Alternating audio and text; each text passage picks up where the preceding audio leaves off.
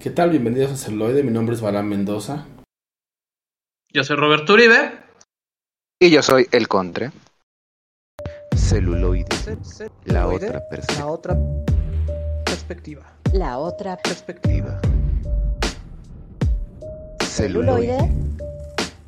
La otra perspectiva. Perspectiva. Perspectiva. Así es, ya estamos de vuelta aquí en Celuloide, la otra perspectiva, con el capítulo o episodio 114. Así es, un capítulo más de su podcast de cine no favorito. De todos y todas las celufans. Así es. De todas, todes, todes les personas, donde Todas las hablamos de personas. cine, donde hablamos de cine a veces y muchas veces de chorizo del corazón. Es Chorizo correcto. Bueno. Chorizo del bueno y donde a veces el cine es un simple pretexto para echar plática entre amigos. Un Exactamente. pequeño hilo conductor para, para, para liberar todos, nues- todos nuestros problemas, todos nuestros fantasmas. Papito, ¿por qué no me abrazabas? Abrazabas al lechero. Ajá. Así es.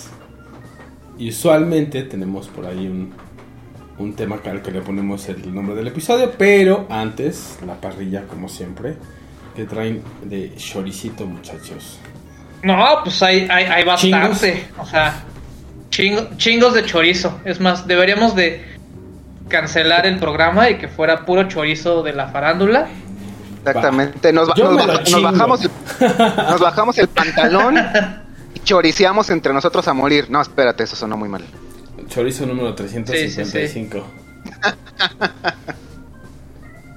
No, pues primero, otra de Ezra Miller y. Y eso pone en duda su presencia en el universo cinematográfico en general, puesto que otra vez fue arrestado ya que acosó a, y agredió a un individuo nuevamente, después de esta pareja que, que estaba No, no, no. en Hawái. Eh, eh, esto, ya- esto ya es plan del Reverse Flash. Él fue el que viajó en el tiempo y este, está inculpándolo porque no quiere que, que su película reestructure el universo DC. O sea, ¿te imaginas el hitazo que va a ser tener un universo de DC de actores que funcione? Sí, sí, sí. No, no, no. Ro- eh, eso- rompería, rompería el mundo completamente. Sería, sería lo mejor de la vida. Un Eso- universo eso para- de ese. Eso para el ratón no, no le está generando muchos ingresos. Entonces, alguien tiene que hacer, alguien tiene que ensuciarse las manos. Tal vez, tal vez es Miller. Está haciendo un doble agente por parte de Marvel Studios y en- con Disney Incorporated para sabotear el universo DC. Puede ser para que nunca llegue a ser lo que, lo que debería ser o lo que Lo podría que debería ser, ser. Lo que exactamente. podría llegar a ser más bien, ¿no? Que es lo, lo interesante. Pues continuando en esa línea, pues ya ven que el enigmático Zack Snyder siempre posteando cuestiones sensacionalistas. Ahí sí podemos ponerlo como héroe o amenaza. Y con este cambio de, de dirección o esta, este cambio, pues sí, podría decirse cambio de dirección con la, con la fusión de Discovery y Warner. Ya ven que cambiaron ahí al, al head coach, por así decirlo. Eh, pues parece ser que la relación con Warner ha mejorado y ha posteado dentro de su la versión de- dentro de su Twitter ahora sí que la versión en celuloide o la versión en cinta para la Liga de la Justicia. Entonces puede ser queda como rumor en el aire que tengamos por fin el fandom de el Snyder verso tenga a su Liga de la Justicia en pantalla grande. Ah, Ajá, un- una Liga de la Justicia que va a tener que reemplazar a Superman, a Batman, a Flash, a Cyborg. Ajá. Tien- Tienen que hacer Sí, recast pero- nuevo. Sí, que Pero tienen que ser de- prácticamente recast. De cast, pero desde que sale, sale. O sea, nos queda Wonder Woman, nos queda Aquaman, metan a Shazam. Eh, no sé, al Doctor Midnight. no, Y no solo sé va a quién, durar quién más. seis horas, güey. Solo va a durar seis horas. Va- Es, es más, van a ver qué dura más. Si, ¿La de Scorsese o la de Snyder? No. Así de, no es por competencia, pero mira, la mía está más larga. Ajá, exactamente. La primera parte dura seis horas. La segunda, no mames. La, la segunda, mira, ni siquiera la he terminado. Así, ahí, ahí te va. Así, así- es tan larga que ni la he terminado. Así, es, es tan larga que ni siquiera tengo el patrocinador para hacerla. A pesar de que ya firmé con Warner. No, no, no. No, no tengo yo el dinero todavía para hacerla. Así de larga es. Ok. Y entonces, y, y- y le dijo, no, ya salió de un amigo. Ah, qué pedo, güey. Me ganaron. Me ganaron. Así de que triple amenaza de tri- triple amenaza de largura. ¿Va? Permanencia voluntaria. Sí. Y entonces llega Gerard Leto, ¿qué? ¿Alguien va a hacer una película somnífera? Yo, yo, yo. ¿Cuántos roles me pueden dar? Sí. Un monólogo de seis horas con Leto, ¿no? No, por favor. Tan, tan solo sus, mon- sus monólogos en Blade, eh, en Blade Runner de 10 minutos, 15 minutos ya eran una píldora para dormir. Debería hacer audiolibros para en contra del insomnio. Y bueno, en este, en este mundo de superhéroes y villanos, eh, Todd McFarlane también manda un, un mensaje para decir que su película de Spawn sigue este, este remake que le piensan hacer a esa mal lograda película en los noventas. Mira, mire, mire, doctor.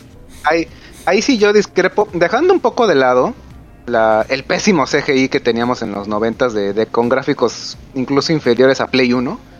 La película la acabo de rever hace no, no, no mucho, unas, unas cuantas semanas. Eh, vaya, no es el argumento más original, pero sí está bastante en esencia pegado lo que es Spawn. No es tan, tan mala. Digo, está mal- muy mal ejecutada, pero vaya, o sea, se ve el sentimiento, o sea, es la esencia de lo que es Spawn.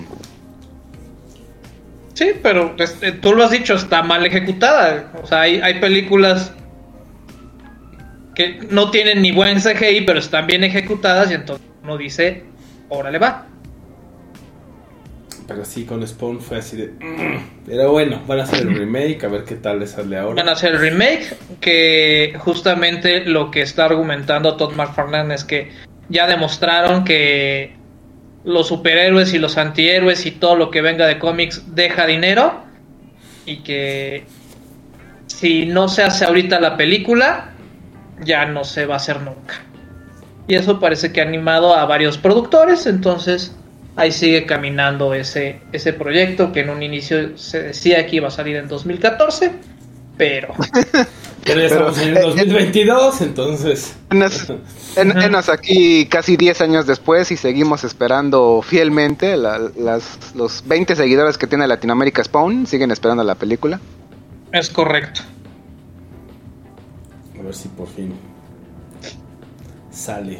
Y de mi parte también, así de fíjate, Patty, que las cosas no se ven muy bien para la ex esposa de Johnny Depp, puesto que también hoy ya subió al estrado, entonces lo más seguro es que mañana estemos saturados de memes con respecto a la versión de Johnny Depp, pero de lo que ha sido del caso, pues a esta muchachona no le ha ido muy bien, puesto que los testigos que ella llevó para apoyarla dentro del estrado, pues la verdad es que han apoyado a Johnny Depp y este Aquí, aquí en este caso, mira, vamos a olvidarnos del calentamiento global, vamos a olvidarnos de la guerra del litio, vamos a obligar, olvidarnos absolutamente de todo. Los reflectores están en el caso eh, Deep versus Heard y sí está, está fea la cosa. Aquí verdaderamente es una, una, pelea mediática que no se veía para mí desde los noventas con O.J. Simpson de que literalmente estamos eh, viendo quién saca la basura, quién parpadea y a quién va a llevar. Digo, ya yo creo que se descontrola, ya cuando dices el punto, sabes que necesito citar a Elon Musk y James Franco, o sea, yo sé que James Franco aparece hasta debajo de las piedras haciendo Hmm. Metiéndose cosa. heroína, metiéndose heroína en la entrepierna, Sí, sí, sí. o sea, yo lo sé, pero, pero sí ya es como de, güey, o sea, ya, o sea, e- e- este juicio verdaderamente mediáticamente lo tiene todo. O sea, nada más falta, Sí, sí, sí, es no sé, un payaso volándose los sesos a mitad de la sala, algo así, algo ya grotesco, ya, ya inverosímil para, pa- para, para, para este circo, o sea, está, está fuerte. Y, y al menos en el tribunal de la opinión pública todos somos, todos somos, y lo digo así, Team Johnny. Sí, sí, sí. Y, y digno de este programa de Top Show. Es más, lo hubieran ar- arreglado con la juez, la juez Judy. Hu- Hubiera, hubiera sido más rápido y más entretenido, porque ya, o sea, Es correcto. No, no sé si se acuerdan que había, vivo. Ajá. ¿No se acuerdan que de repente había mucho de que no, pues es que si, si, si te has fijado por qué hacen dibujitos de los de los este procesos judiciales es porque no se pueden meter cámaras, no se puede tomar fotografías. No, no es cierto, prácticamente hubiera tenido un igual de rating, ¿sabes qué? Vamos a transmitir en streaming vía en vivo el juicio como tal y eso, o sea, es que está jalando toda la atención eh, de una manera monstruosa. Sí se puede, nada más que se supone que hay una ley en Estados Unidos que, como el juicio de O.J. Simpson, tiene que pasar como el 60 o el 70% de, de los votantes para que sea de interés nacional. De lo contrario, pues no se permite la introducción de cámaras y este ha sido como el, lo más cercano. Sí, sí, pero es- es brutal, este...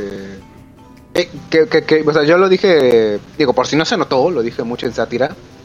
Verdaderamente Sí, sí, sí. Están, están inundando, eh, tenemos, al menos aquí en, en todo el planeta, tenemos un, un problema de, de que li- literalmente el mundo ya nos lo estamos acabando. México tiene una crisis de agua horrible, pero sí, o sea, ya todo está valiendo tilín en este momento. Lo que importa es el momento exacto en que Amber Heard va a caer y le va a pagar a Johnny Depp 150 mil millones de dólares y todas las empresas van a tener que arrodillarse ante él pidiéndole disculpas, güey, por favor vuelve a trabajar con nosotros. Hagamos un Eso es lo del que- Caribe 16 o cuántas llevan. ¿Cuántas, cuán- cuántas, cuántas películas de, de, de los piratas del Caribe? Y yo creo que Will Smith va a tener una plática, ¿no? Así, oye, ¿cómo le hiciste, mano? Sí, me, me pre- me presentas a tu crew legal, quiero hacer algo similar. a lo que Sí, sí, sí. como Y sí lo logra, ¿eh? Sí lo logra. ¿Cómo fue tu estrategia? Le va a preguntar. Eh, mira, mi hermana, pues primero tienes que quererte, tienes que gritarle, lo siento, pero tienes que gritarle y decirle, ya no quiero que me pegues. Andar.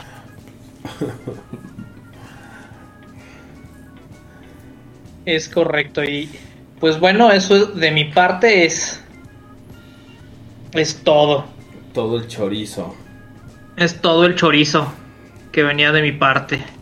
Todo lo que vi en esta semana, no sé si ustedes tengan más información o tengan Más chorizo. más chorizo. No, pues por mi parte es, es, es, es básicamente también todo. seguimos, estamos como en una parte de transición. Están saliendo muchas pelis, muchas son como que me. Nos estamos ya creo que preparando para los blockbusters veraniegos. Primavera ahorita sí está Sí. como, como en una tensa estamos- calma. Ya estamos prácticamente a, a menos de un mes de que salga el Doctor Extraño. Oh, sí. Eso, ahí se va a romper. Ah, bueno, tenemos un teaser trailer de, de Thor, Love and Thunder.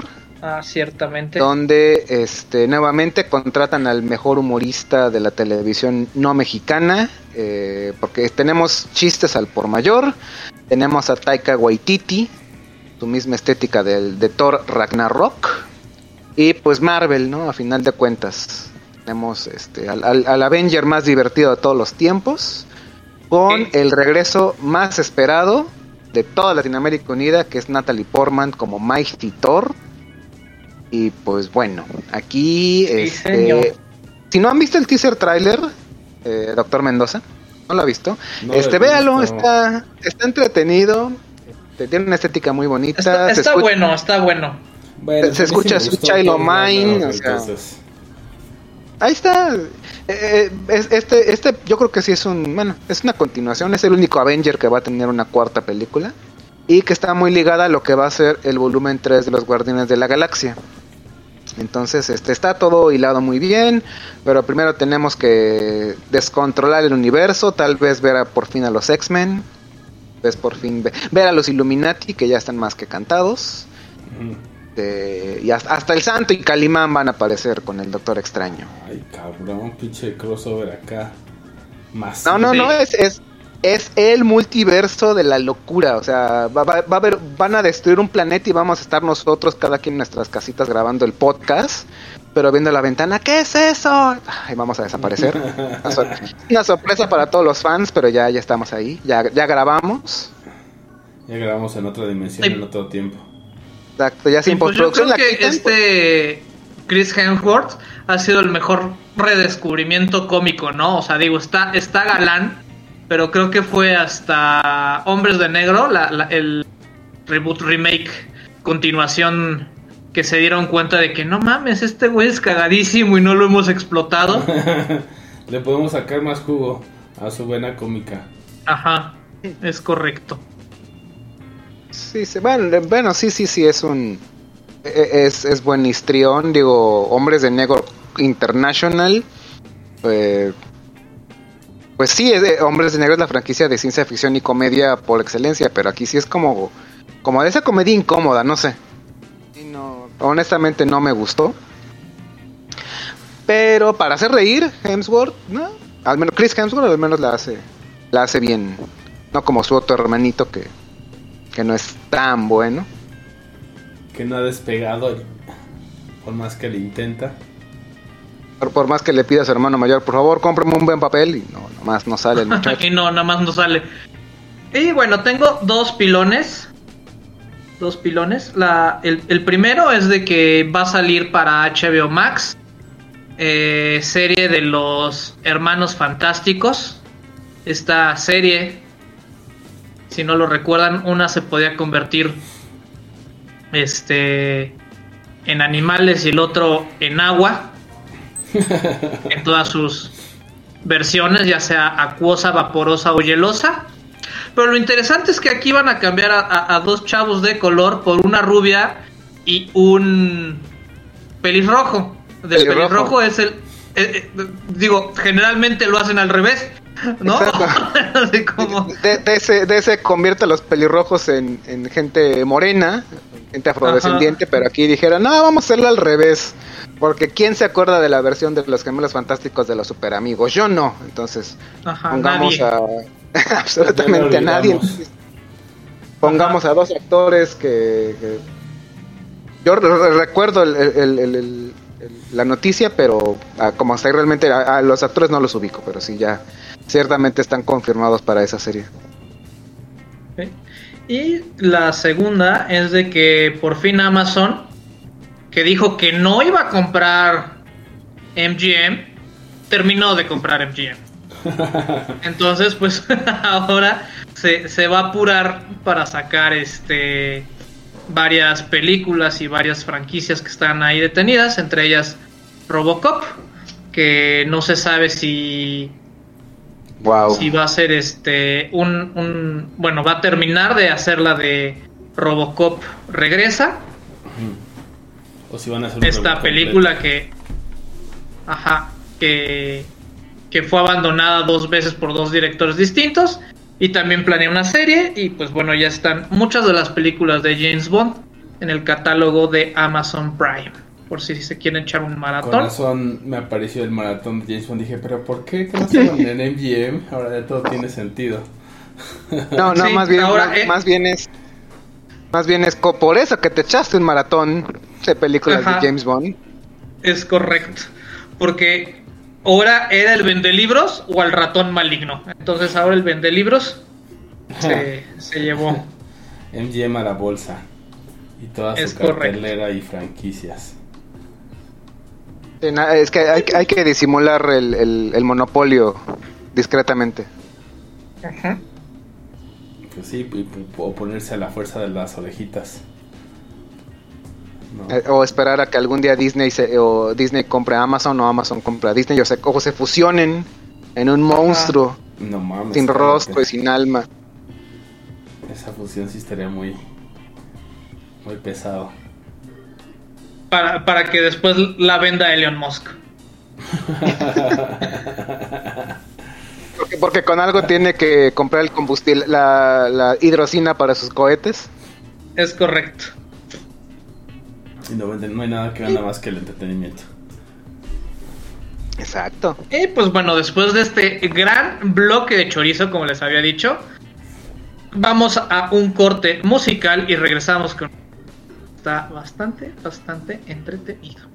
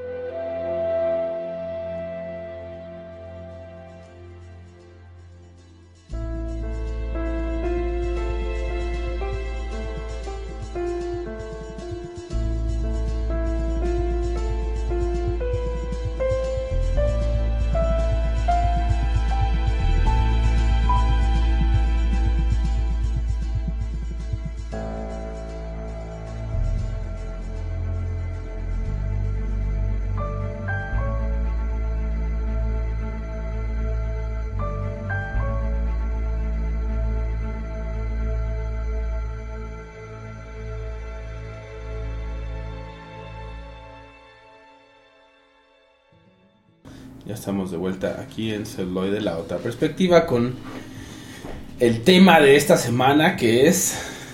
El Lucha de bloques. Exacto. Lucha de bloques. ¿Y a qué nos referimos con la lucha de bloques? Creo que cuando dos ideologías se, se enfrentan, y más que ahorita está muy en boga que otra vez los rusos son los cuento, como lo fueron en su tiempo, como desde los 50 hasta el 1986, que fue la caída del muro de Berlín. Así es, están ahí en, en boca y en. De, de las, de las noticias, de los noticieros, Ajá. del conflicto. Y pues tenemos a la, a la policía del mundo, o sea, Estados Unidos, que se creen la policía del La mundo. policía no solicitada. Ajá, la policía no solicitada. Entonces, este, ahí defendiendo los intereses de, de- de las naciones, pues que necesitan democracia, ¿no? O sea, por defendiendo ejemplo, la libertad que les conviene. Ajá. Sí, exacto, como, como Vietnam, como, Como Afganistán. como Afganistán, Irak. Irak, Y otros como tantos. Palestina, así como de, oye, Palestina necesita un poco de, mo- de democracia y vamos a apoyar al Estado israelí. ¿Eh? Está- exactamente. O sea, pa- para que quede claro que con la OTAN nadie se mete. Exacto. Pero bueno, como este es un programa de cine y no es un programa político, Por lo- geopolítico. por lo- Por lo general es un programa de cine. Para eso pueden ir a nuestro podcast hermano de Desde la Trinchera de Radio Basamento y bueno, ahí ya pueden solicitar todo el análisis político que quieran. Es correcto. Ah, Ahí Con van a pedir tinte- que hablemos de películas. Ajá, y nos van a pedir que hablemos de películas. claro. Y pues bueno, aquí tenemos este justamente una selección de películas en las cuales pues vemos este choque de ideologías, no precisamente contra los rusos, pero sí contra, digamos, un antagonista este mundial, ¿no? Y en el primer caso, protagonizada por la versión de Jean-Claude Van Damme barata, o sea, Jean-Claude Van Damme cobraba muy caro.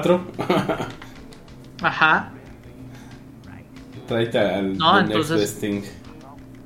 Sí, contrataban a Eric Roberts, si le suena familiar, es el hermano de Julia Roberts, que no ha tenido una carrera tan prolífera, pero este se trata de un equipo de taekwondoines que intentan demostrar que son justamente the best of the best contra coreanos. Campeón de campeones, ¿no? Le pusieron. Sí, campeón de campeones en español. Y pues tenemos, o sea, es genial la película. O sea, tanto la primera como segunda parte a mí me gusta muchísimo. Porque al momento de reemplazar la guerra o cuando uno dice, pues es que ya no está padre hacer películas de guerra, entonces a qué nos vamos? Músicas de deporte. Vamos a hacer esta gran paráfrasis, esta gran metáfora de la guerra. Entonces vamos a seleccionar a nuestros cinco mejores este, taekwondoines norteamericanos contra los mejores cinco taekwondoines de Corea. Y vamos a hacer un, un torneo y vamos a ver quién es el mejor del mejor, the best of the best. ¿De dónde de qué cuero salen más correas? Es correcto. Entonces, pues a lo largo de, de la película, o sea, tenemos este, distintos personajes entrañables, ¿no? Los principales es Philip Ray y, y- y Eric Roberts, que representan a Alexander Alex Gardy y a, y a Tom Lee, que es este coreano-americano, ¿no? Que de hecho lo, lo ven así medio feo, ¿no? Porque es como, como traidor a su, a su patria, pero ahí nos recuerdan que mientras uno pelea por un ideal, todos pueden ser norteamericanos siempre y cuando estén dispuestos a, a sacrificarse por esa gran nación. Exacto. ¡América! América. Y tiene todos estos elementos bien ochenteros, ¿no? Creo. Que, o sea, como... el- Sí, sí, sí. ¿no? O sea, las batallas, cómo presentan, ¿no? Que toda, cada una de estas peleas cruciales. Y creo que lo manejan muy bien y tiene este, este feeling que te deja después de verla, ¿no? Todo acá como motivacional y de... Yo Eh, también puedo, ¿no? Mañana me, mañana me salgo a correr 10 kilómetros. Sí, así de mañana me salgo a correr con música ochentera y, y me voy a hacer un, un sampleo de, de escenas entrenando. Exacto, o sea, de que vas corriendo en la calle y justo cuando empiezas a escuchar eh, los riffs de Eye of the Tiger, que ya hablaremos de eso después, este, hasta le metes más, hasta empiezas ya a respirar bien, hasta trotas, se acaba la canción y dices, ya, bueno, ya a mi casa, ya, ya quiero comer. Ya me duele la rodilla.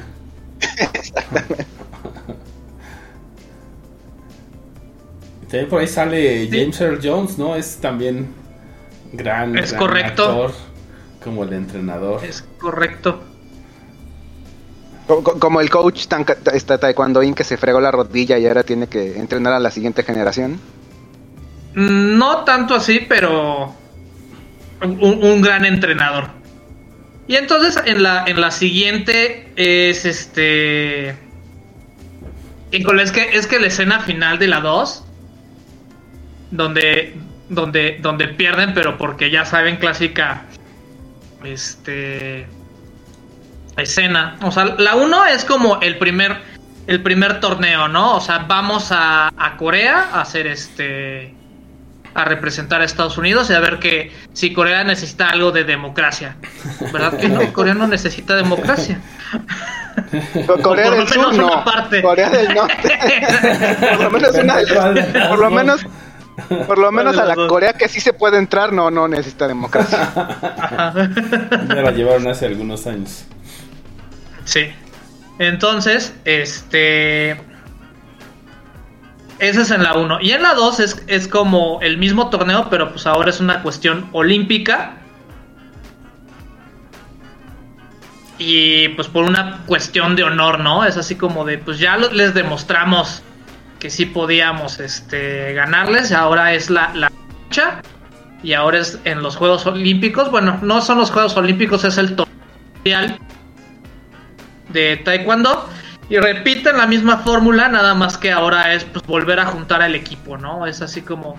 Y, y- y tienen estas broncas de, no, yo ya lo hice una vez o casi muero la vez pasada, no puedo, No puedo, no puedo lograrlo, ¿no? Y entonces es como, eh, si sea, ya lo es- demostraste es- una, Es básicamente la misma trama, pero llevada eh, a- después a, a- a The Mighty Ducks. Es, es más o menos Es- lo mismo.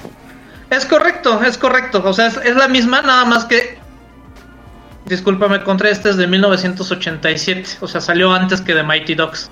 O sea, que no, no, no, yo no estoy diciendo que, yo no estoy diciendo que, lo copiaron de Mighty Ducks. No, no, no, es la, es Ajá. la versión, digamos, the best of the best. Es este, hacemos Mighty Ducks, pero es la misma trama, o muy parecida, pero ya con preadolescentes y en otro, en otro cambiamos el taekwondo por el hockey. Es correcto. ¿No? Y ya la tercera e- e- e- es, un desastre.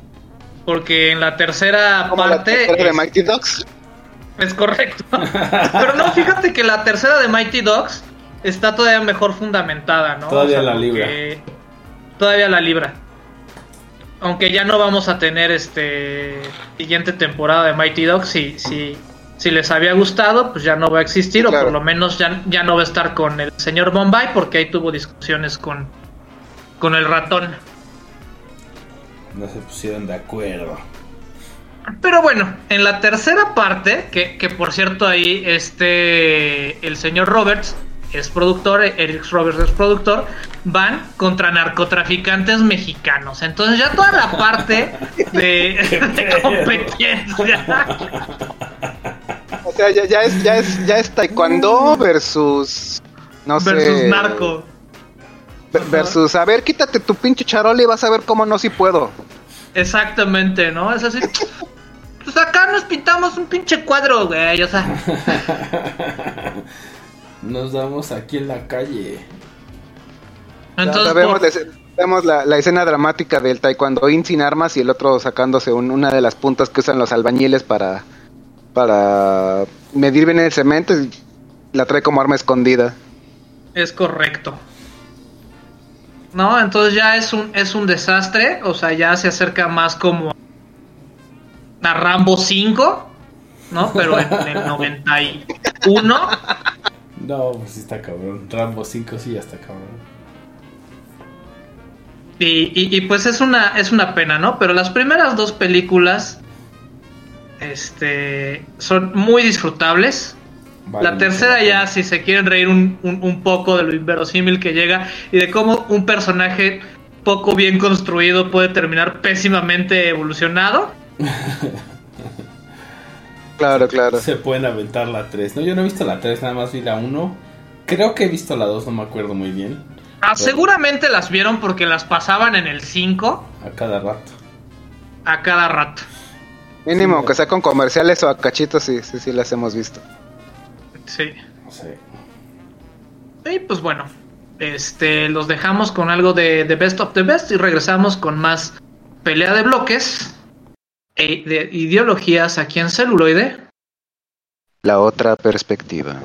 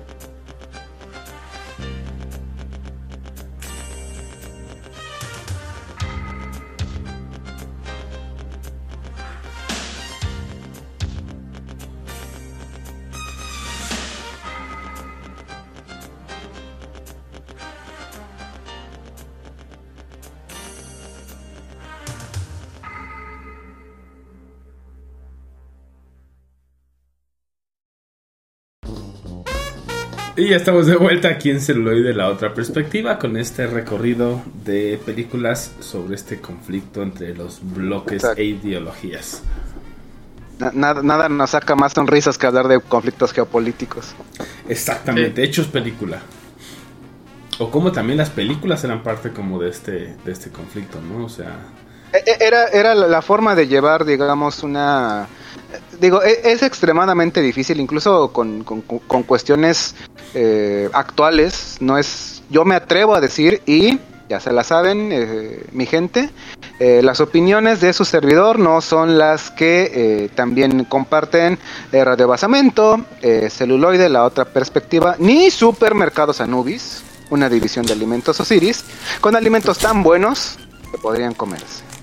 Pero no podemos definir quién es el bueno o malo en ningún conflicto, digamos, dígase, no sé, Rusia y su agresiva manera de expandirse territorio. Pero en estas películas, pues sí es una forma como de llevar de una manera light, de una manera sencilla, incluso hasta que sea como comprensible para el espectador común.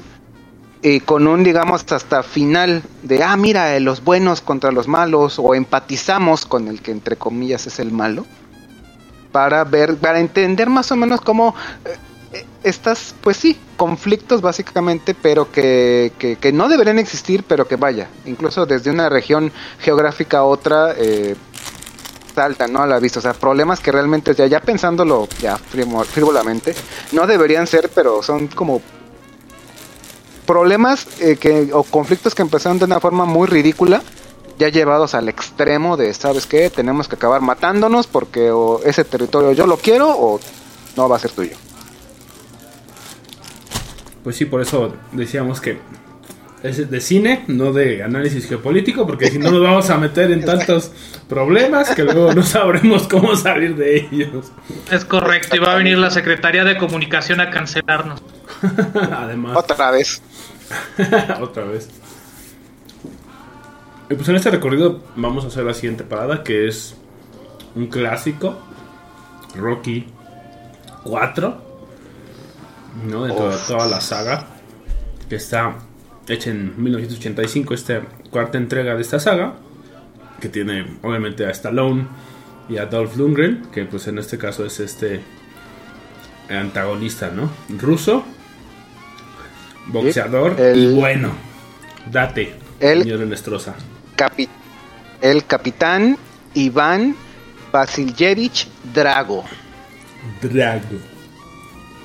Que bueno, pues por si eh, no son tan eh, adictos a la celulosa o son celufílicos, pues eh, la saga de Rocky nace de esta idea de que tenemos una, tengo una idea tan buena y yo quiero em- empezar a ser actor que voy a hacer hasta lo imposible, incluso vender mis posesiones, vender mi perro, vender mi cuerpo y que durante en el bajo mundo de la década de los 70s y 80s me conozcan con el sobrenombre porno del Italian Stallion. El señor Sylvester Stallone nos regala al siempre carismático Rocky Balboa, que pues empieza como toda película deportiva, digamos, eh, la, técnica, la, la historia de David contra Goliat. El débil versus el fuerte. Rocky versus Adrián. Rocky versus Apolo. Disculpen, es que Sí, sí, sí. es que, es que justamente lo, lo parodiaban de- diciendo que Rocky realmente primero peleaba con Adrián. No disculpa. Este Rocky contra Apolo, Rocky contra James Clover Lang, que si le suena es porque vieron a Ted 2 y si no le suena es porque lo personificó Mr. T.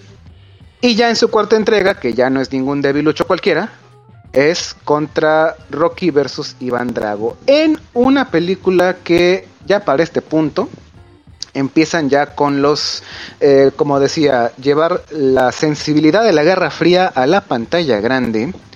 Eh, y obviamente, como es una producción norteamericana, tenemos que generar el conflicto. Primero, ya con un eh, Apolo Creed, Apolo. ya con demasiada mala fama cargándola, Rocky Balboa ya está prácticamente del otro lado, ya no es pobre, ya tiene absolutamente todo. Dicen, ¿saben qué? tengo que eh, salir del retiro, tengo que nuevamente llegar a lo más grande, pero el rival al que se tiene que enfrentar es un ruso, como ya mencioné, eh, Iván bien Drago. Pero eh, para generar todo el conflicto en la pelea de Creed versus Drago, Creed y spoilers de una película de más de 30 años, muere. Muere en, el- en la lona. ¡No! Y Balboa con una eh, con una serie de, de paneos que se han convertido en memes, donde tenemos a, a Drago completamente altivo, con cara de ¿qué me ves? ¿qué me vas a hacer?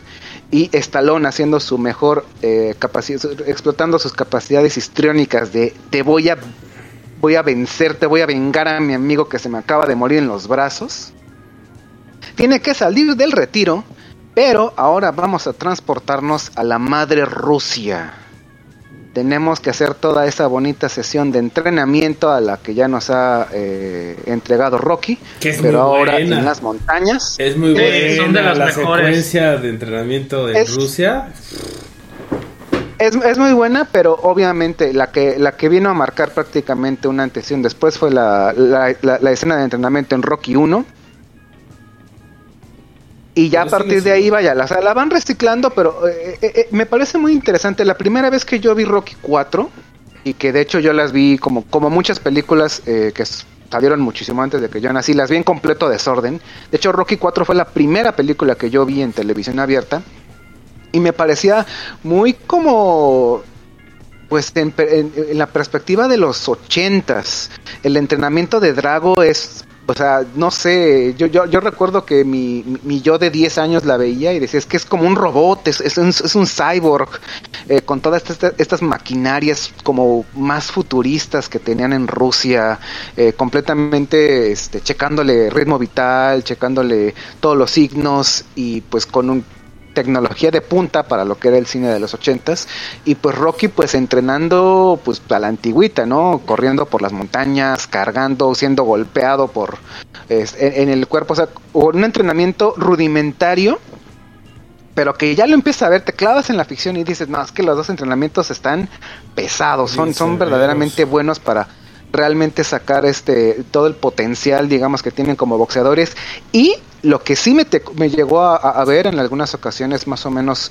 en centros comerciales siempre pasaban Rocky 4 pero específicamente la pelea final entre eh, Balboa Drago y toda la gente que pasaba todo, todo estaban pero estupefactos viendo la pelea así me tocó llegar a ver la pelea dos veces pero, o sea, prácticamente, o sea, ya ni siquiera pasaban la película completa. Literal metían la cajota del VHS y ¿saben qué? Desde la pelea final vamos a verla toda.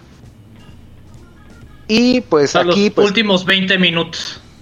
Exactamente, pero es que, este, por más que la veías y tú sabías, o sea, terminas de verla, spoiler, eh, Balboa gana, ganan los Estados Unidos.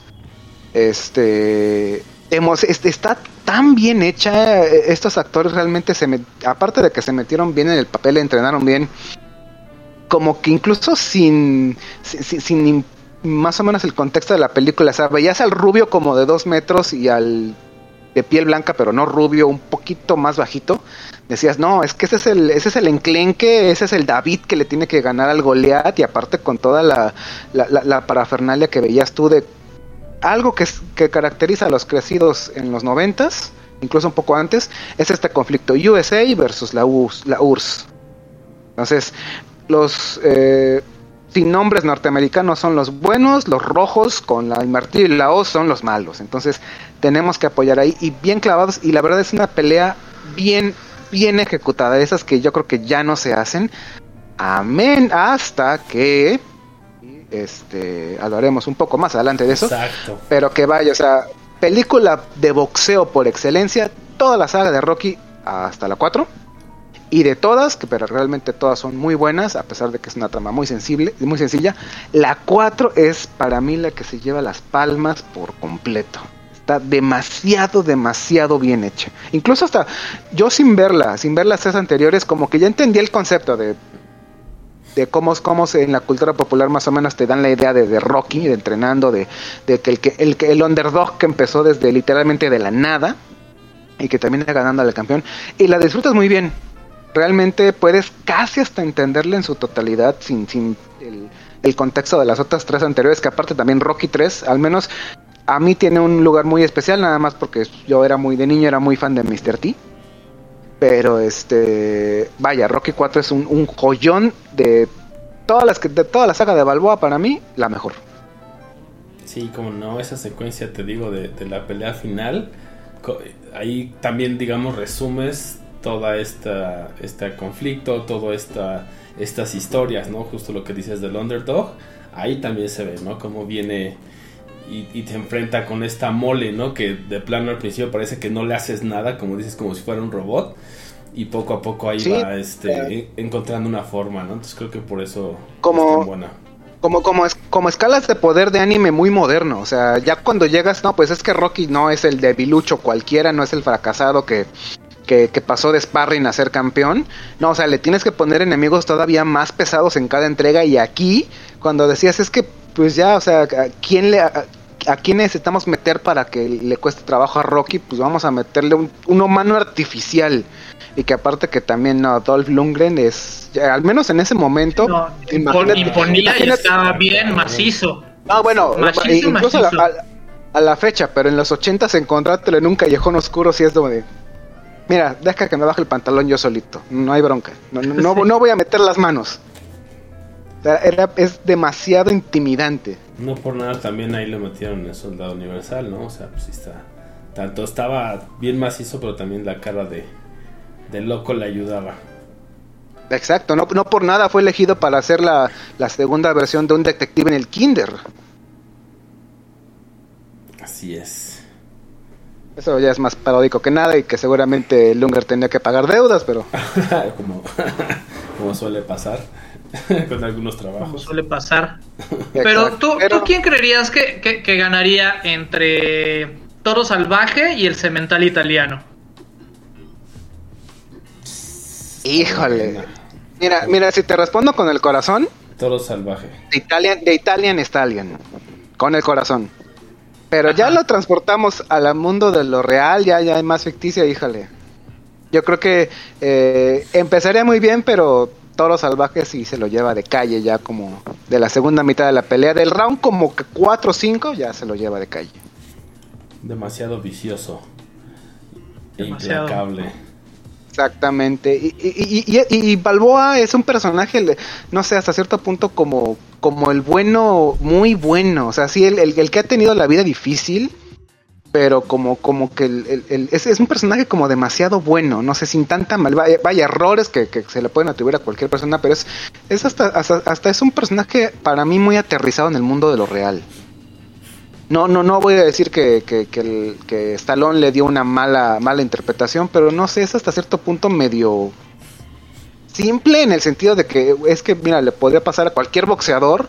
ah, es, ah, vaya, no es un Pepe el Toro, pero es, es, no sé, es muy, muy real, muy creíble.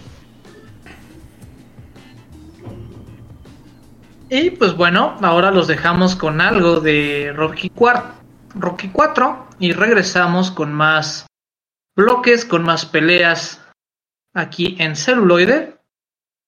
La otra perspectiva.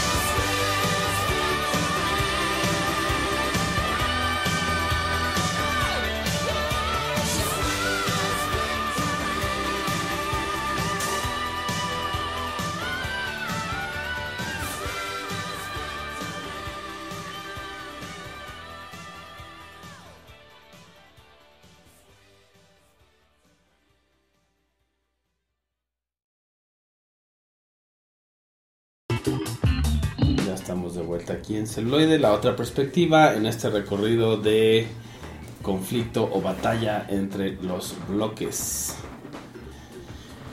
Y pues ahora vamos a, sobre la misma saga, hablar un poco de Creed 2, ¿no? Que retoma justo este, este conflicto entre naciones, entre ideologías y entre combatientes.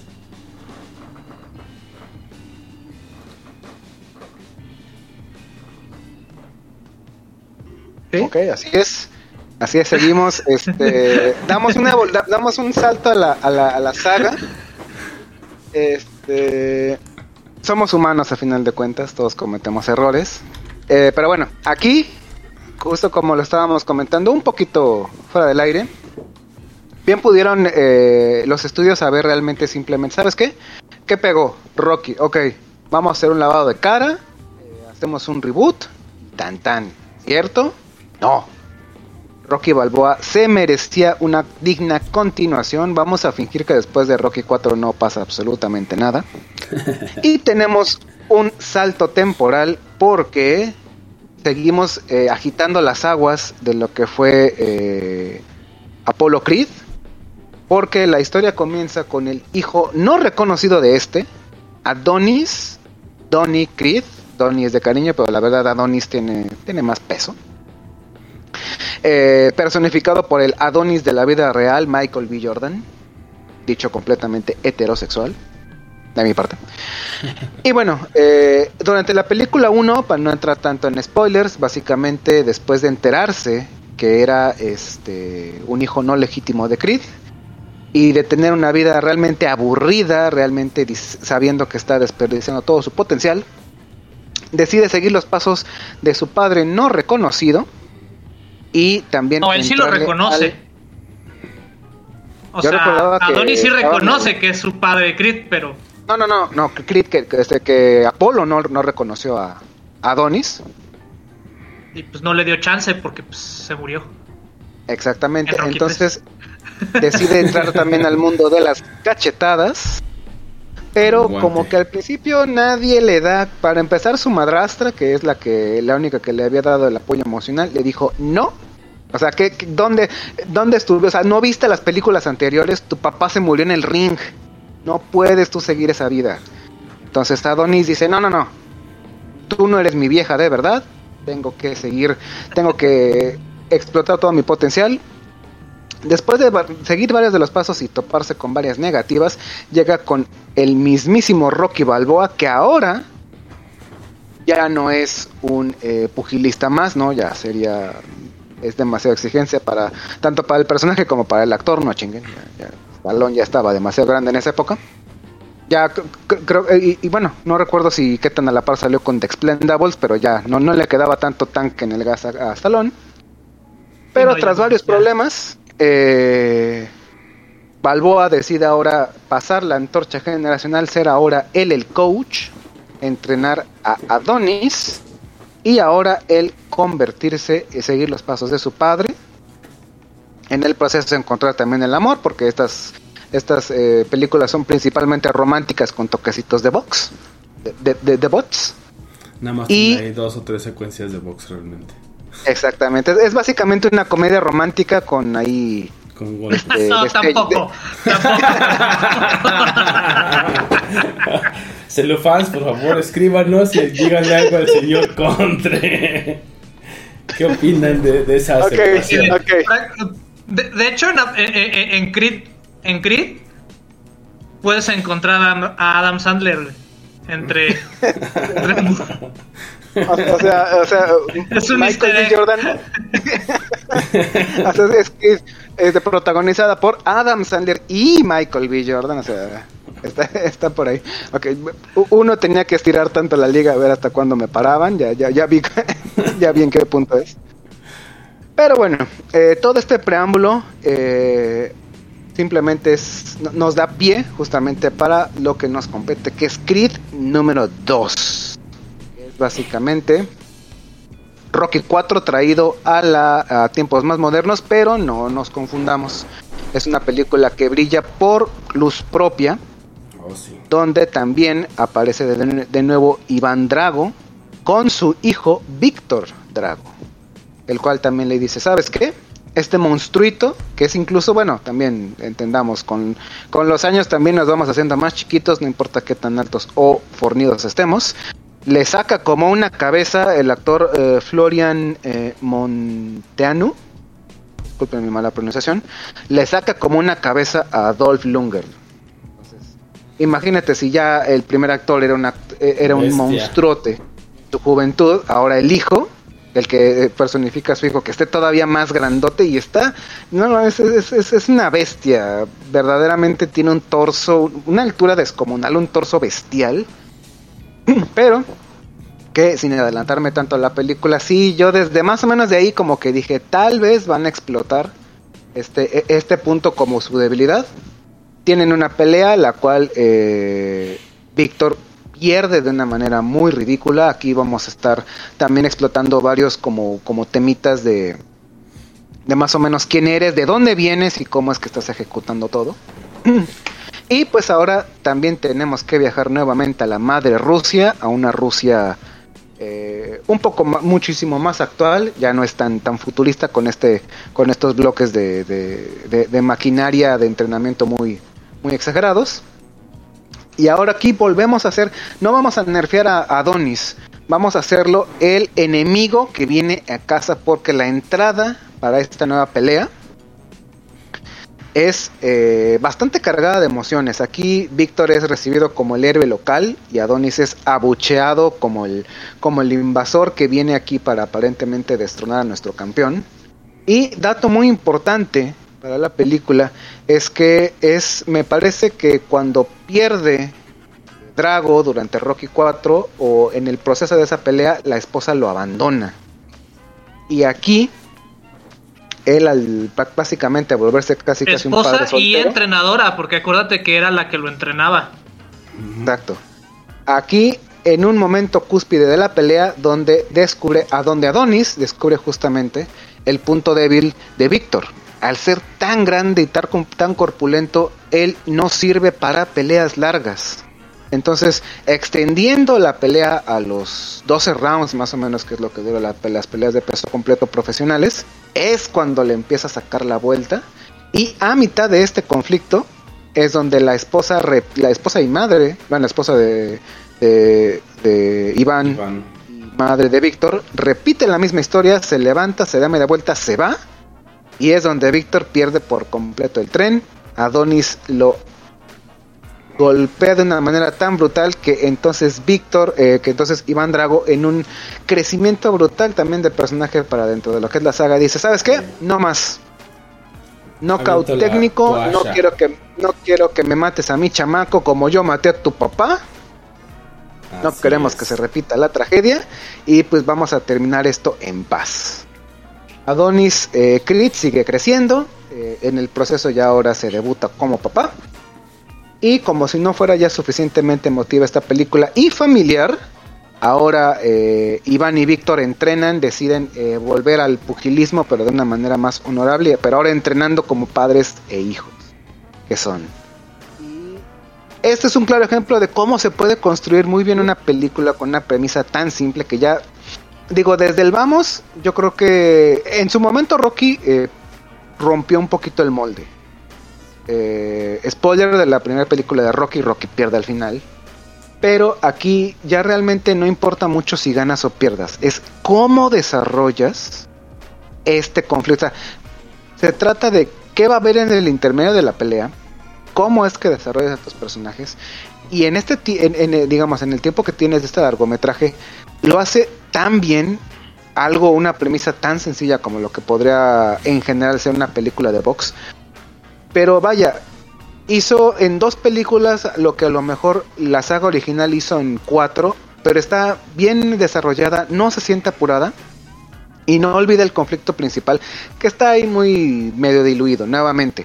El, el- choque generacional que hubo en los 80 ahora lo traemos a la década 30 años después y sigue teniendo ahí como tintes de por un lado los eh, norteamericanos por otro lado los ahora rusos pero que no olvidamos las raíces y sobre todo ese toque ya que se siente personal Y a final de cuentas, eh, es, un, es un tópico que también medio diluido, pero los hijos terminan heredando sí o no los eh, conflictos que no resueltos que tuvieron nuestros padres.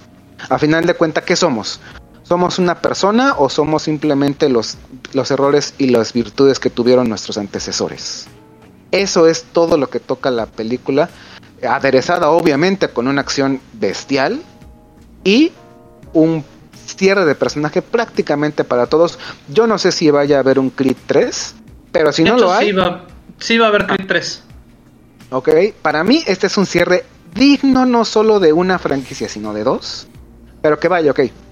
Pero no la rieguen en la siguiente entrega, no creo, realmente tienen, tienen la- la- las bases muy bien este, fundamentadas, pero para mí aquí la saga termina, no solo, no solo la de Creed, sino toda la de Rocky. Es un metaverso extendido, pero que cada una se siente tanto muy diferente, la- ambas, ambas este, versiones, pero que nos entregan una historia maciza. Ya quisieran otras eh, sagas de múltiples películas que prometen sacar una película al año y no cumplen, tener tanta consistencia como lo tiene Rocky y Creed. Oh, sí. Y esa, esa- esas peleas, bueno, justo cuando Drago Jr. le gana la primera pelea, ¿no? Y que lo abarata así, lo, lo deja molido. Exacto, es con un- muy con un golpe. ¿No? Y también Que justamente parte de la recuperación es, es bastante, bastante interesante cómo lo, cómo lo manejan, ¿no? Sí, y también esta- estas capas que le meten a, a los personajes que, que en Rocky eran bastante simples, por así decirlo, eran uni- unidimensionales, con estas dos capitas que le meten este a Drago, te, te- te cambian completamente la perspectiva del personaje. Exacto, Entonces, o sea, ni siquiera ni siquiera tienen que componerlo, simplemente tienen que, oye, ok, es que no hemos contado como gran cosa, vamos a contar eh, cosas que ok, sí pasaron fuera de cámara, pero con esos segundos que se tomaron la molestia en extender más la historia del personaje, te lo cambian por completo, le profundizan de una manera muy buena. Sí, ya nomás como, mala como somos partidarios de, de, de muéstralo, no lo cuente. O sea, en dos minutos nos pudieron haber dicho, ah, no, pues es que cuando regresé a mi amada Unión Soviética, a mi amada Rusia, pues me recibieron como, como humano de segunda clase, ¿no? Y, y Exacto, ya, ya. o sea, te, te lo pudieron haber dejado así, pero se, se toman el, el tiempo de, de, de mostrarnos, ¿no? La caída del gigante. Y, lo- y las repercusiones de ello, ¿no? Ajá. Y pues bueno, ustedes no se vayan, continuamos con más luchas ideológicas aquí en celuloide. La otra perspectiva.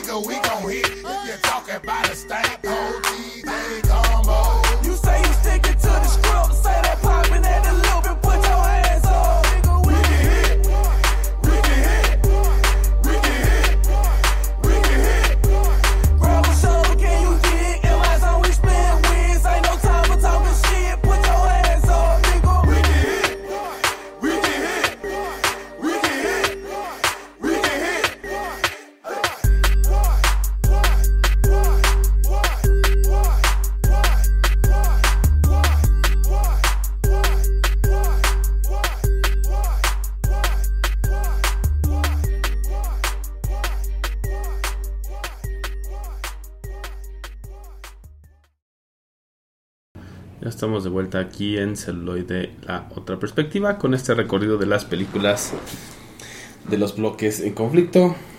Usualmente Estados Unidos contra algún país. Contra el resto del mundo. Rusia, Corea, Rusia otra vez.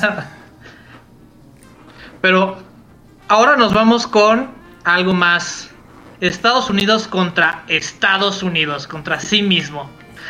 ¿Por qué? Porque Porque pueden. los superhéroes no... Perdón, pero antes de continuar, les recuerdo que pueden ponerse en comunicación con nosotros mandando un correo a contacto celuloide.life o seguirnos en cualquiera de nuestras redes sociales, ya sea Twitter, Instagram, Facebook, etc, etc, etc. TikTok no, porque pues, la verdad es que ya estamos viejitos para esas cosas del TikTok. Pero igual en una de esas, si nos mandan algún Todavía. mensaje, hacemos uno. Ajá. Todavía tenemos un poco de vergüenza. Poquito. Y este nos pueden escuchar en vivo por esta plataforma o ya sea a la hora de su preferencia, cuando están comiendo o cuando no tienen nada mejor que hacer. Estamos en Spotify, Apple Podcast, este Barbox y si no tenemos díganos, oigan, no están en tal plataforma para hacer nuestra cuenta y que nos puedan seguir Exacto. en la plataforma de su preferencia. Somos el ruido blanco por excelencia. Ajá, los ayudamos a dormir y así. Y además ya saben qué ver el fin de semana, entonces está chido. Ujú. Dos pájaros. Exactamente, ya pueden or- organizar su fin de semana y si, si son cin- cinefans, celufans, pues desde el miércoles, ah, no, pues me recomendaron esta película o hablaron de esta Exacto. O- película, o- pues vamos a ver. O si son más, o si son más del Team Chorizo, ya pueden volverse disidentes de su país. Y decir, es que yo escuché en un podcast que, que, que tenemos que apoyar a tal nación y bla bla bla, y abajo América. Sí. Arriba los celofans. Y pues bueno, yendo al año 2009 de la mano de Zack Snyder, retomamos este cómic que transformó a todos nuestros superhéroes en adictos a la heroína, de la mano original del grandioso Alan Moore, Maestrazo Alan Moore. que ya también nos había entregado B de Venganza y entre otras versiones de los superhéroes tenemos The Watchmen. O los vigilantes. Los ¿Quién vigilantes. vigila a los vigilantes? Y aquí con la gran metáfora del, Doom, del reloj del Doom o el reloj de la destrucción de la cuenta regresiva final, pues encontramos como en un rollo detectivesco alguien asesina al comediante, un superhéroe que estuvo bajo el servicio o estuvo al servicio del gobierno de los Estados Unidos junto con otros para llevar la democracia a Vietnam. ¿No? Si ustedes creían que a los superhéroes no les cobraban impuestos y que no los obligaban a hacer ac- actos en nombre de una ideología, se equivocan. Se equivocan. ujú. Todo, todo le tienen que rendir cuentas al tío Sam. Exactamente. Y Hacienda. Y Hacienda. Entonces nadie puede evadir impuestos, ni los artistas y mucho menos los superhéroes, porque pues, los daños a la ciudad son bastante Costosos. graves. Y aquí es donde empieza con nuestro detective y paranoico preferido, Rorschach. Empieza a desenmarañar una serie de cadenas y secretos en la cual todo el mundo está inmiscuido para evitar que este reloj llegue a las 12 o marque la hora cero, que sería el fin Del mundo. de una era. Y entonces, este, justamente entiende a lo largo o no, de hecho no lo entiende para una película como diría El Contre del 2009, vemos viendo cómo se descubre este misterio y cómo no es el único este superhéroe involucrado, tenemos ahí a distintos héroes o, parodias, podríamos decir, símiles de, de Batman, de la Mujer Maravilla y de la Liga de la Justicia, que van este buscando, ¿no? Este Patrick Wilson, que es como el el búho nocturno, interpretado No, por. Daniel Gilbert. Y el Doctor Manhattan. Y también tenemos a este- interpretación del Doctor Manhattan, ¿no? Es correcto. Es la interpretación del Doctor Manhattan que justamente este al final la conspiración, la cual él ve e intenta, digamos, ser parte para unir y deshacer esos bloques o esas di- divisiones este ideológicas para unirse como quien diría contra un mal mayor. Entonces es, una gran menti es una mentira para un bien común o para un bien mayor. Es justificable. O en el caso de, de nuestro queridísimo Rorschach, por lo visto no. Entonces va a dejar todo preparado para que explote la bomba.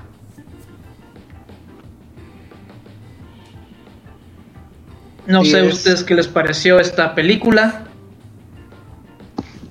Pues, eh, doctor, si quiere, si quiere comenzar. Tú, dale, dale. Yo sé, yo sé que eres súper fan Pues- de, de Rorschach. Ah, sí, bueno, de, de todas las, de todas las este, películas donde, donde el común denominador son los superhéroes, son estas superpersonas. Que aquí está interesante cómo comienza, por ejemplo, hay un, eh, un diálogo muy interesante al principio. Tenemos, por ejemplo, a esta versión, digamos, de Batman, que es Night Owl o el búho nocturno, pero que el que, vemos, el que vemos en pantalla es el búho nocturno 2, ya que el búho nocturno 1 que este fue parte de un grupo que digamos antes predecesor a los Watchmen que se llamó los Minutemen nos menciona cómo es que nace este concepto de los superhéroes. Eh, por ejemplo decía los villanos se ponen una máscara y a final de cuentas no sabes este si no los tap si no los agarras en el acto eh, no los puedes enjuiciar. Entonces, ante la ley no podemos nosotros eh, atrapar a alguien encapuchado porque al final de cuentas no sabemos quién es. Entonces, para poder ejercitar la ley, nosotros también tenemos que encapucharnos. O sea, tenemos que actuar, digamos, fuera de la ley para ejecutar la ley.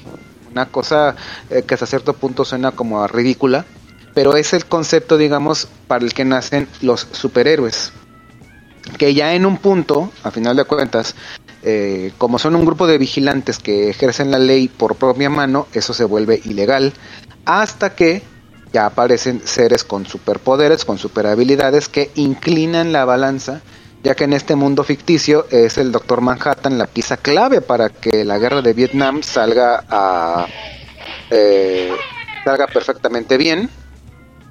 Aquí Nixon en este mundo no, no, no se ve no, no se sabe nada del escándalo de Watergate, entonces sigue en la presidencia, Continúa. se avienta un, Sí, sí, se avienta un segundo presidente. periodo y de hecho se habla hasta de un tercer periodo del- por los muy buenos eh, resultados que tiene. Y toda la cuestión es pues básicamente una conspiración interna. Cuando se hace el segundo grupo, donde están los, ahora sí que ya se conoce como los Watchmen, eh, y que hay una serie de diferencias, ya que es de- de- de- del material original en el que está basado.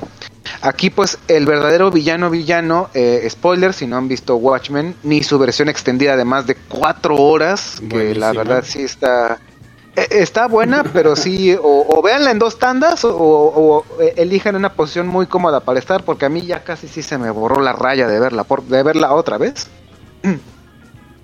Este, Ozymandias, el, el primer hombre, digamos, que dijo yo soy un superhéroe y que se destapó y que es el hombre más inteligente del mundo, deduce, ¿saben qué? Para hacer una tortilla se necesitan romper huevos. Entonces queremos proteger a... Entonces, ¿qué voy 10 a hacer? Voy a romper los huevos.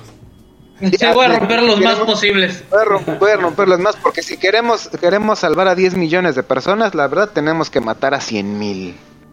Porque el fin justifica los medios. Estaba tan tensa, es una la, la analogía de las cosas tan tensas entre dos naciones que ya dijeron tenemos armas biológicas, tenemos armas nucleares, perdón, y no tenemos miedo de usarlas.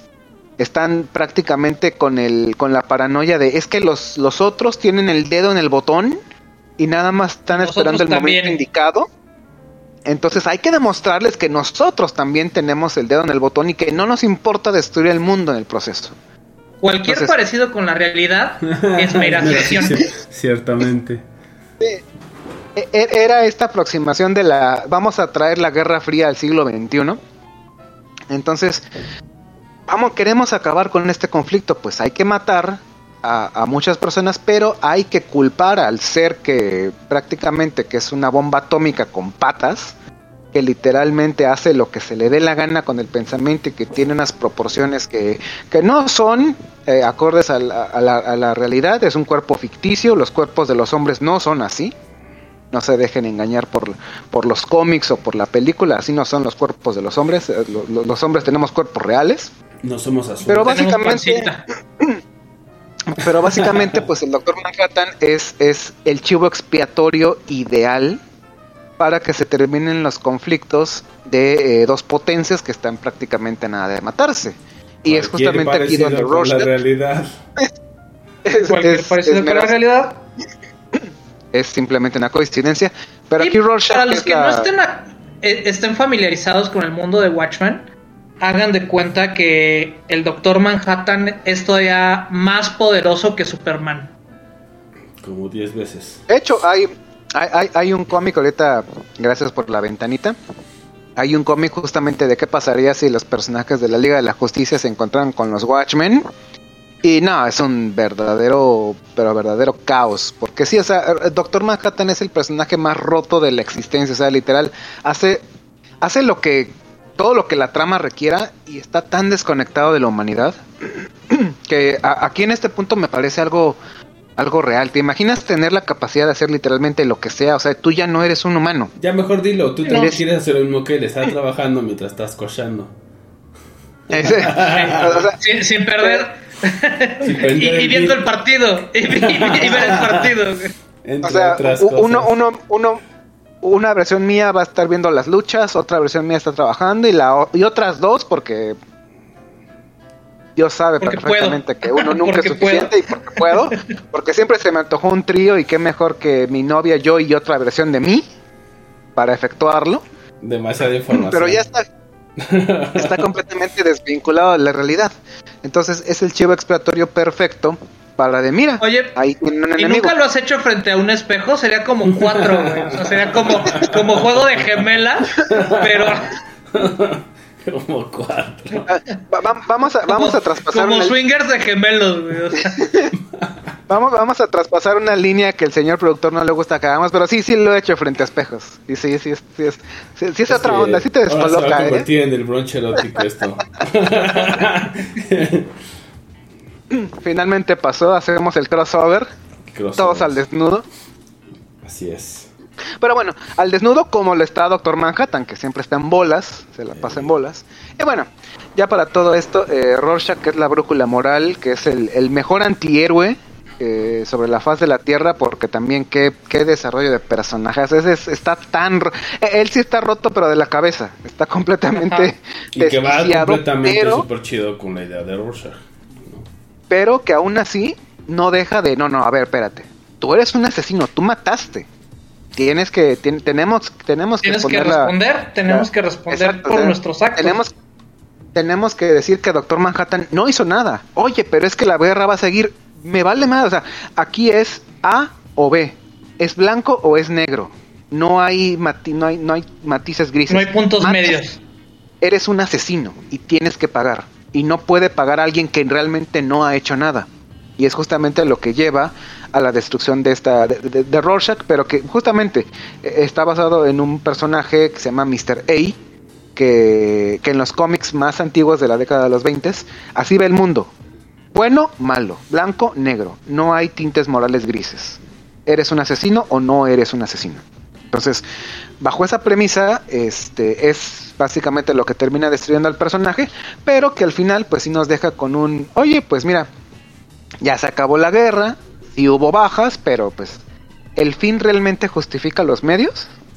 Si estuviera en si estuviera justamente en decisión de cada uno de ustedes, sacrificarían una ciudad, un país completo, pero que eso garantiza la subsistencia pacífica del resto del mundo. O sea, ¿alguien de verdad tendría los huevos bien plantados para hacer esto? No lo sé. Yo no. Tenemos que preguntarle a los ustedes. celofans. Exacto. Es correcto. Tomarían la decisión. fueran- exacto. Si ustedes fueran Osimandías y pudieran eh, culpar al Doctor Manhattan, ustedes tuvieran ese botón mágico para acabar completamente con una nación, nación, pero garantizar la paz mundial, ¿lo harían?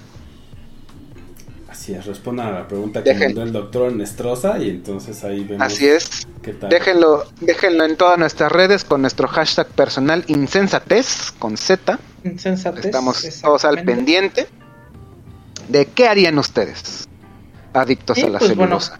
Con esta pregunta los dejamos con algo de The Watchmen y regresamos con más películas y más guerras ideológicas aquí en celuloide. La otra perspectiva.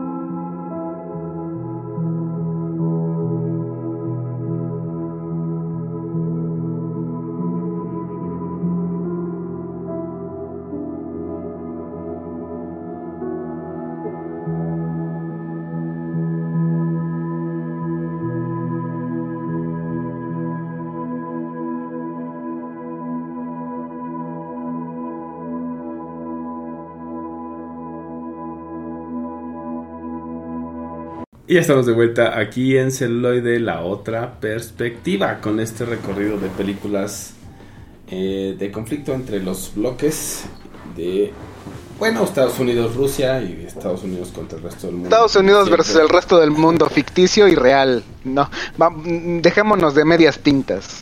Pues sí, así Y pues, este, no podía quedar fuera en esta cuestión de choque de bloques, pues el cine de espías, ¿no? O sea, tenemos mucho del cine de espías y, y pues vamos con una digna representante de este Género. género y me refiero a Charlize Theron. Claro, Charlize Theron, somos súper fans de ella. Y en esta película, todos mis respetos, ovaciones y hasta postrarme a sus pies. En Atomic Blonde. Ya está, ya está toqueteadas nocturnas. Es que se preparó un chingo para esta, para esta peli. Y sí se nota en un montón de cosas. Entonces, tanto la estética, que obviamente también viene de, de un cómic o de una novela gráfica, mejor dicho, hasta el soundtrack, que es genial y es muy bien utilizado. Es una de mis películas favoritas, eh, que obviamente no tiene tanto que salió. Y fue así de, no, ya, inmediatamente llegó así al top, dentro del top 10. ¿No? O sea, por cómo Sí, está mega llevada. fan. Sí, mega fan de Atomic Blonde. las escenas de acción no le piden nada a ninguna de las entregas, por ejemplo, de, de la saga de Bourne De John Wick. o de John Ajá, Wick.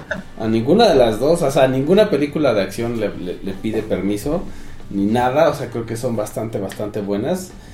Están a la altura y ayudan muchísimo a contar la historia. Y en lo personal creo que es, o sea, que es muy superior a la del agente Salt, Sí. ¿no? Que es más o menos la misma, Feeling la misma trama, y la misma ajá, el mismo trama, feeling. sí. Pero, pues, quedó mucho ah, mejor. Sí. No sé, el Sí, señor sí, sí, pues aquí seguimos eh, eh, eh, justamente la, la- la vida, o bueno, a- aquí a la gente atómica, donde la, la acusan justamente de este, ser una doble agente o de este, no ser quien dice que es. Una doble, triple agente. Una doble, doble, doble, doble, doble, doble agente, llena de secuencias de acción al nivel de James Bond. No, bastante, bastante buena. Y pues bueno, ver a Charlize Theron siempre en pantalla es, es muy, muy gratificante.